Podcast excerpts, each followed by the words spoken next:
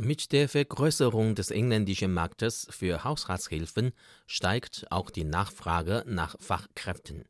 Auch die Haushaltshilfen selbst, in China einfach AI, also Tante genannt, haben bemerkt, dass die Anforderungen an fachliche Fähigkeiten steigen.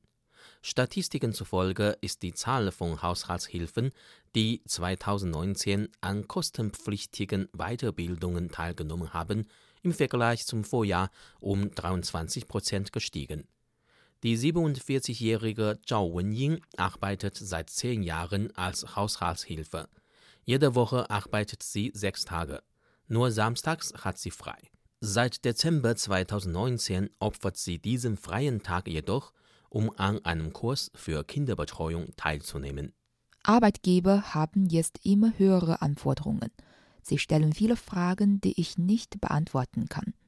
Wenn man nichts weiß, wer ist dann mit einem zufrieden? In den letzten Jahren habe ich viel Erfahrung gesammelt, aber ich sollte systematisch lernen.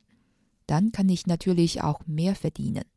In Zhaos Kurs gibt es 20 Haushaltshilfen.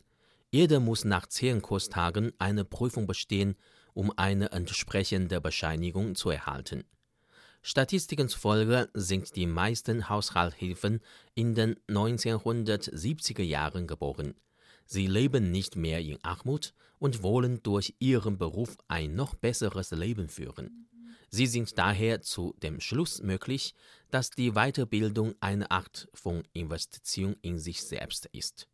Zhu Yawen war früher Friseurin und musste aufgrund gesundheitlicher Probleme ihren Job aufgeben. Sie erklärt, ich hatte früher Bedenken, dass man als Haushaltshilfe weniger bekommt als eine Friseurin. Jetzt habe ich eine Fortbildung gemacht und kann durch diesen Beruf noch mehr verdienen als zuvor. Warum sollte ich mich schämen?